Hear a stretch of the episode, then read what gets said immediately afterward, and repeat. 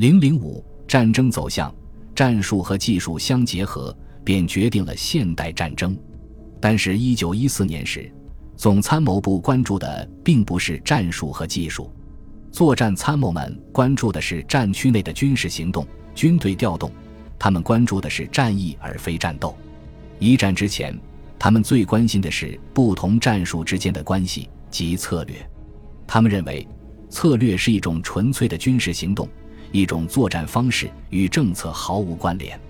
尽管他们认为没有必要涉足政治。但是他们的专业军事指挥水平为自己赢得了政治优势。小瑟缪尔·威廉姆森并未指责挑起战争的将军，但他确实认为，由于这些将领采取机械化军事动员计划，使得外交斡旋成功的机会被大打折扣。D.E. 肖沃尔特强调，一旦开战，陆军首要关心的便是机动作战，重视实战而忽视战术。这样一来，高级军官由于思想僵化，被1914至1915年的个人经验所局限，因此不能深入战场，获得堑壕战的直观经验和启示。海战与陆战不同，没有这些层次之分。保罗·霍尔本回顾了英德舰队各自的指挥官约翰·杰利科和莱因哈德·舍尔的战术和作战策略。在日德兰海战中，两支舰队均遭到炮击。杰利科和舍尔都善于观察战局并灵活应对，都意识到战略战术所带来的影响。例如，杰利科深知英国大舰队倘若战败，那就意味着英国将满盘皆输。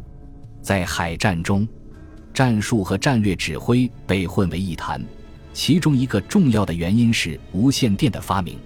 当时的无线电设备十分笨重，陆军无法轻易移动。但每艘军舰都能安装无线电，显而易见，无线电常常被滥用，通信交流冗长拖沓，信号以电波的形式传送，使得敌方至少知道对面有一艘军舰存在。倘若获取了对方的密码本，例如英军就获取了德军的密码本，那就可以读取电报信息。但是英国人却对另一件事情有独钟，位于伦敦的海军部。偏偏要直接干涉身处海上的下级军官的作战指挥。一九一四至一九一五年，时任海军大臣的温斯顿·丘吉尔，尽管只是一名文职官员，但仍然热衷于滥用无线电越级指挥，策划海军作战事宜，而且不止一次地造成灾难性后果。武装部队负责完成作战任务，而战术问题则具有政治意义，关乎国家大局。在一场现代总体的战争中，二者往往交织在一起，难以区分。这是一个更为普遍的问题。一九一四至一九一八年，各参战国首要的政府职能就是交战。约翰·特纳认为，对文职官员而言，他们更加关注战争如何进行，具体战役的目标是什么。这种关注是真实且合法的。一般说来，在英法等所谓的自由社会中，由于文职官员的关注，军民矛盾异常尖锐。对士兵而言，为了战争目的而最大限度获取资源，特别是生产弹药和征用人力，都使得他们对战时经济的运营变得合情合理。德军最高司令部的保罗·冯·兴登堡和埃里希·冯·鲁登道夫将军就是这样做的。通过掌控战时经济，他们的职权远远超越了纯粹的作战任务。当制定战略上升为国家的首要职能时，军队就不再轻易服从政治命令了。克劳塞维茨曾讨论过战争走向。